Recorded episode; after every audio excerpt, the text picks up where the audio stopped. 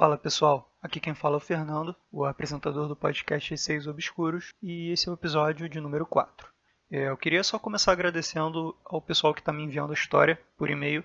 Graças a vocês está sendo possível fazer os episódios. Mas ainda assim temos muito poucas histórias, assim, quando eu acabo de gravar um episódio eu já não tenho mais história nenhuma. E como a gente está no início, é realmente bem difícil conseguir história, né? Então quem estiver ouvindo o podcast, não esquece de mandar história, se tiver alguma, né? No e-mail receiosobscuros.gmail.com. É muito importante, tá, gente? É, quando não tem história eu acabo não conseguindo gravar no tempo que eu gostaria. Eu, inclusive, estava pretendendo gravar dois episódios por semana, mas por enquanto está sendo mais ou menos um, né? E essa semana aqui eu coloquei dois porque Teve também a sexta-feira 13, eu acabei conseguindo um pouco mais de histórias, mas está sendo bem difícil assim esse início de ter bastante história. Bom, vamos lá. História 1: O Caminhante da Escuridão. Boa noite, Fernando. Segue aqui o meu primeiro relato. Não se trata de uma história totalmente vivenciada por mim. O caso aconteceu com a minha mãe. Eu devia ter na época uns 5 anos de idade e deitava cedo. Meu pai é mecânico e às vezes ele chega do trabalho bem tarde por estar trabalhando em algum carro por urgência. Numa noite dessas, minha mãe estava sentada na calçada juntamente a uma prima dela que morava em frente à nossa casa na época. Se tratava de um bairro bem pacífico, era bem tranquilo ficar de portas abertas até de madrugada. Na rua onde morávamos, o primeiro quarteirão estava com as luzes dos postes apagadas já fazia alguns meses. Apesar do bairro ser pacífico, gerava medo aquela situação. Por volta de meia-noite a meia-noite e meia, minha mãe e a prima dela avistaram uma silhueta na escuridão. Alguns segundos depois, saiu do escuro um adolescente. Ele caminhava tranquilamente a passos largos no sentido a elas. Detalhe: nossa casa ficava no terceiro quarteirão. Quanto mais perto ele chegava caminhando, mais estranho elas se sentiam. Mas não correram ou coisas do tipo, pois achavam que era um rapaz lá do bairro que tinha uns 13 anos e sempre saía à procura da mãe, que tinha problemas mentais, e vez ou outra fugia de casa. Segundo elas, as feições do menino que vinha na direção delas de longe se assemelhavam ao do garoto. Quando o menino já estava bem próximo de onde elas estavam, a prima da minha mãe levantou-se da cadeira e foi até o encontro do menino. Tocou nos dois ombros dele, fazendo ele parar na frente dela, e logo foi perguntando a ele: Giovanni, o que você faz uma hora dessas andando por aí? Procurando sua mãe? Tome cuidado, é perigoso. Então ela percebeu que ele estava com a pele levemente pálida e não esboçava reação. Estava sem qualquer expressão no rosto. Então ela deduziu que não se tratava de quem ela pensou ser. Ela ficou em choque e saiu da frente do garoto, que continuou a caminhar. Logo, as duas sentiram calafrios. Estou tendo calafrios, inclusive, enquanto estou escrevendo, e começaram a debater sobre quem poderia ser aquele menino. Obviamente, não tiraram os olhos dele. Logo à frente, a cerca de 80 metros, quando o garoto chegou na encruzilhada, olhou para trás e sumiu. Ele simplesmente desapareceu e elas ficaram incrédulas naquela situação. Rapidamente, cada uma correu para dentro de suas respectivas casas e se trancaram. Alguns minutos depois, meu pai chegou para o alívio da minha mãe, mas essa noite ela não conseguiu dormir bem por ouvir bastante latido dos cachorros na rua e chegar a ouvir batidas no portão. O quarto dela é próximo da frente da, da casa. Até hoje, ela não gosta de falar muito dessa história, no outro dia, para não restar dúvidas, procuraram um rapaz que o menino que veio do escuro parecia, e o pai dele falou que permaneceu a noite inteira em casa com o filho e a esposa. Bom, gente, essa história aqui é do Kleber, eu achei a história bem bizarra, inclusive porque o que acontece nessa história para eu pensar que ela não é uma história abre aspas comum, simplesmente de um espírito passando ali. Primeiro porque a prima da sua mãe, ela se levantou da cadeira e foi lá falar com o menino, inclusive segurou ele pelos dois ombros e questionou ele. Então assim, é só do fato dela chegar tão próxima a ele, tocar nele e realmente ele ser abre aspas corpóreo já é um caso bem complicado, né? Porque de fato o menino era alguém ali, entendeu? Não era um espírito simplesmente. Então, assim, isso já me deixa meio bolado. O outro fator foi o seguinte: ela chega e diz assim, é, que o garoto tinha feições parecidas com o tal menino de 13 anos, que, que a mãe tinha problema e às vezes ele saía à noite para procurar. Talvez, assim, eu diria, uma hipótese minha, tá? Óbvio, eu não vivenciei o ocorrido para dizer qualquer coisa relevante, mas assim, só olhando assim a sua descrição, é, me, me, trouxe à mente o Doppelganger, né? Para quem não sabe, o Doppelganger seria um, um ser né, que adquiriu a forma de outro. E o fato dele ter desaparecido depois é bem estranho também. A mãe do Kleber ficou bem incomodada à noite, não conseguiu dormir porque eram cachorros latindo e batidas no portão. Criou um certo incômodo, tanto no cachorro quanto essa coisa da batida no portão foi bem estranha também. E finalmente, quando confirmaram que não era um menino, aí sim ficou mais estranho ainda, porque nos leva a refletir o que realmente foi. Agora é a história número 2. O título é O Espírito Agiota. Hey, bom dia, Fernando, tudo bem? Meu nome é Lucas. mas talvez você se lembre de mim como Joshua, meu nome no Instagram. Não sei se eu falei certo, tá? Mas de qualquer forma, sou um cara aleatório que curtiu o podcast e veio trazer um acontecimento ocorrido com a minha pessoa. Então, Lucas, é, eu lembro sim de você. Você veio falar comigo no direct, postou história aqui do podcast. Queria agradecer muito, tá? Esse meu primeiro acontecimento foi um tanto quanto estranho, para um sentido mais aceitável, kkk. Houve um dia em que, à tarde, eu e minha mãe íamos sair para o supermercado. Eu obviamente quis ir junto para convencer ela de comprar o meu salgadinho preferido. Eu tinha em torno de uns 13 anos e fazia isso sempre. Cara, realmente, isso aí é uma tática que funciona bastante, né? Você vai junto e fica importunando a mãe para que ela compre aquilo que você quer. Após tirar o carro da garagem, minha mãe estava dentro do carro, já na rua, me esperando enquanto eu trancava o portão de casa. Nesse momento, olhei a casa ao lado e vi que tinha um homem em frente à casa do vizinho, olhando para a mesma como se estivesse esperando alguém para atendê-lo. Apenas o ignorei e entrei no carro, Antes da minha mãe começar a dirigir, eu olhei novamente para ver se o homem continuava lá, mas ele não estava. Estranhei, pois não vi ninguém o recebendo e não tinha mais ninguém na rua. Perguntei para minha mãe se ela havia visto um homem que estava em frente à casa do vizinho e ela simplesmente falou que não havia ninguém lá. Na hora eu já achei estranho, então comecei a dar descrições dele para minha mãe. Sim, eu enxerguei ele perfeitamente bem, não foi de canto de olho. Ele era como qualquer outro ser humano, porém minha mãe continuava falando que não havia visto ninguém ali. Eu simplesmente disse: Mãe, Acho que vi um espírito. Rimos e continuamos normalmente. Claro que ficamos em choque por um tempo, mas como foi algo que não me fez mal, eu achei uma experiência tranquila. É isso aí. Tem umas outras histórias que realmente me deixaram em choque, porém quis começar com uma levinha.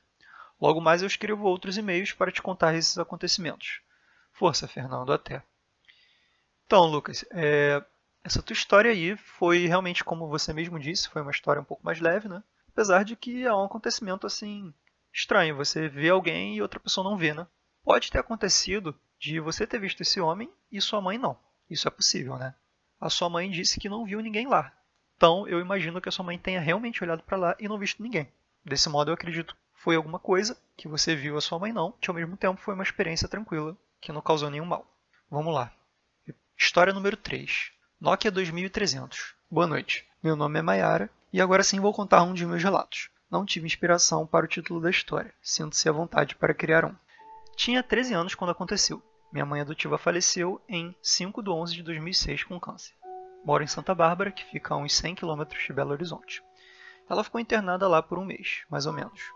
Na véspera da morte dela, iria visitá-la, mas estava ficando na casa de uma amiga dela e recentemente ela havia adotado um menino. Ele escondeu minha carteira com meus documentos e ninguém conseguiu encontrar, pois precisava deles para poder fazer a visita no hospital. Como não foram encontrados, não tive como ir.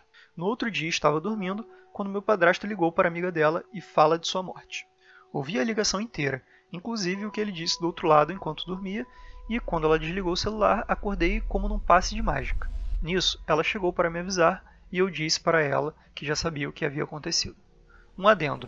Nessa semana, antes desse dia, senti um cheiro de flor de velório todos os dias, em um horário específico.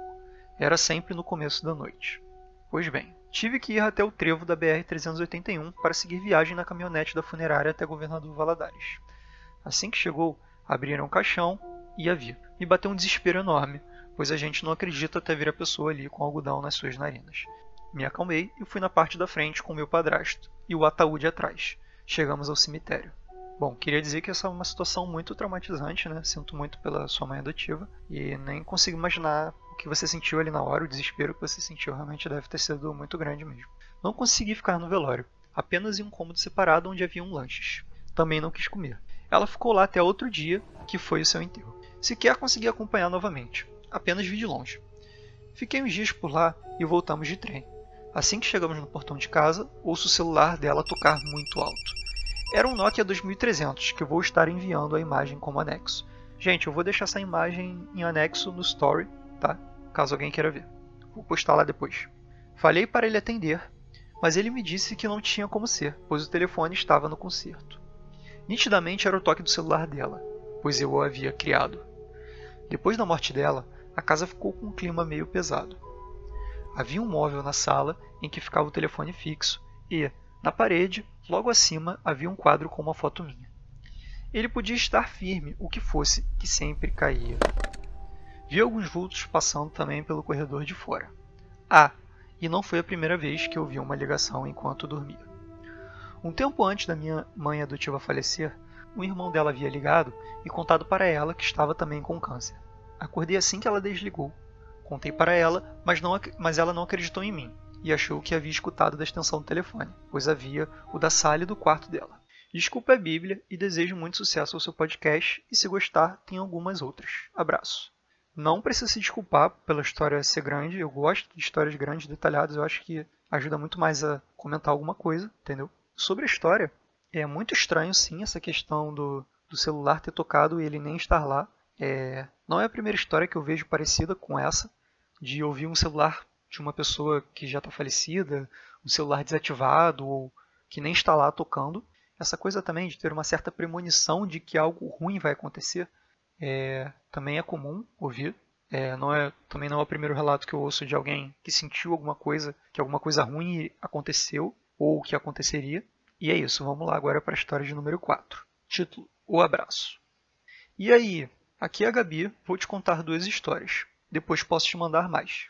Com certeza, pode me mandar mais sim, Gabi. Tem um tempo já essa. Eu estava no enterro da mãe de uma amiga minha que tinha falecido de repente. Voltando para casa, tomei um banho, troquei de roupa e fui deitar. Quando eu deitei, senti uma pessoa deitando do meu lado e me abraçando. Pensei que fosse minha mãe. Incomodada, tirei a mão dela do meu braço e falei que queria dormir, pois estava cansada. Porém, Senti as mãos novamente me abraçando e uma respiração de leve no meu ouvido. Isso me assustou, não parecia minha mãe. Quando me virei para ver quem era, para meu espanto não tinha ninguém ali. Então, quem estava me abraçando afinal? Cara, Gabi, essa história deu até um certo arrepio aí na parte que você disse que depois que você tirou a mão, a mão veio novamente te abraçar e você sentiu aquela respiração leve no ouvido. Isso não é uma atitude normal Nenhum pai ou mãe faria isso normalmente, né? Ainda mais você tendo dito, ah, quero dormir, tô cansada, e tirando a mão dela. Então, assim, me leva a crer que realmente foi um, alguma entidade, algum espírito, ou algum ser, não sei dizer. Até mesmo pelo toque, né? Eu acho que quando a gente fala de espírito, a gente não tem o toque. Então, quando alguém conta um relato e diz que sentiu alguma coisa mais concreta, já causa um estranhamento, né? Porque, a princípio, a gente Imagina assim, o espírito não corpóreo, que não pode te tocar ou qualquer coisa do tipo. História de número 5. Presença maligna. Essa história também é da Gabi, tá, gente? Quando eu era criança, fui dormir muito tarde em uma noite, pois havia passado do horário de dormir e estava cansada. Deitei na cama e logo adormeci. Durante a madrugada, fui acordada por alguém abrindo a porta do quarto. Já apreensiva e tensa, cobri meu rosto até a altura dos olhos, sabendo que ninguém estava acordado em casa nesse horário. Foi então que eu vi passos entrando no quarto, lentamente e de forma autoritária. Eu conseguia sentir e ouvir nitidamente a presença maligna que invadiu meu quarto com seus passos pesados e assustadores. E então simplesmente parou na frente da minha cama e eu senti virando e focando seus olhos em mim. Não me atrevi a olhar. Já tinha terminado de cobrir o rosto todo e fiquei lá esperando que passasse. Acabei adormecendo e acordei no dia seguinte, ainda assustada. Depois disso, passei a dormir todas as noites esperando a próxima vez que a criatura barra entidade, não sei bem o que, entraria no meu quarto para me levar junto com ela. Então, essa história para mim foi bem assustadora porque foi uma presença muito forte, a ponto dela sentir aquilo focando os olhos nela. Também ela não estava dormindo, não foi nenhum sonho, ela ouviu passos, ela sentiu aquilo parando do lado da cama dela, focando os olhos nela. Ela em momento nenhum olhou, e para mim a pior parte foi quando ela já sentiu aquilo olhando para ela, ela não quis olhar e ela tentou, tentou não, conseguiu adormecer com aquilo olhando para ela. Eu não conseguiria dormir com uma coisa dessa me olhando, seja lá o que fosse. Então, pessoal, é, eu resolvi postar esse episódio aqui, né? principalmente por ser uma sexta-feira 13. É, eu já postei episódio essa semana, mas acabei conseguindo história suficiente para postar esse novo episódio. Espero que vocês tenham gostado. Queria deixar um agradecimento muito, muito grande mesmo. Primeiramente a quem está ouvindo, porque sem vocês não, não faria sentido né, fazer o podcast. E segundo, para quem veio falar comigo no Instagram, me mandou e-mail, elogiou o podcast, falou que gostou. Inclusive o número de seguidores do podcast no Spotify está aumentando assim de uma maneira grande, tá inclusive me surpreendendo. Eu não imaginava que em menos de duas semanas de podcast já teria esse número. Eu é, queria agradecer muito mesmo a vocês e espero que vocês tenham curtido esse episódio aí que eu fiz. Foi um episódio a mais, porque esse início aqui está sendo difícil juntar as histórias. E vou pedir novamente para continuarem me enviando histórias. Quando tiver um número bom de histórias, eu vou tentar fazer isso que eu fiz nessa semana, todas as semanas. Ou seja, tentar estar tá sempre postando um episódio ali no início da semana, um outro mais pro fim. Porque eu acho que é legal, assim, quanto mais história, para mim melhor, pelo menos. Que inclusive eu sou fã de podcast de história de terror, tô sempre ouvindo um todo dia. E eu sei qual é a sensação de acabaram as histórias, e agora? Preciso esperar a próxima. Assim, é muito legal você ter muita história e falar, caraca, parece que isso aqui nunca vai acabar. Uma sensação muito boa. Lembrando que todos os relatos aqui são reais, tá? Todo mundo que me mandou e-mail contou histórias que aconteceram mesmo. E é isso, gente. Um beijo para todos e até o próximo episódio.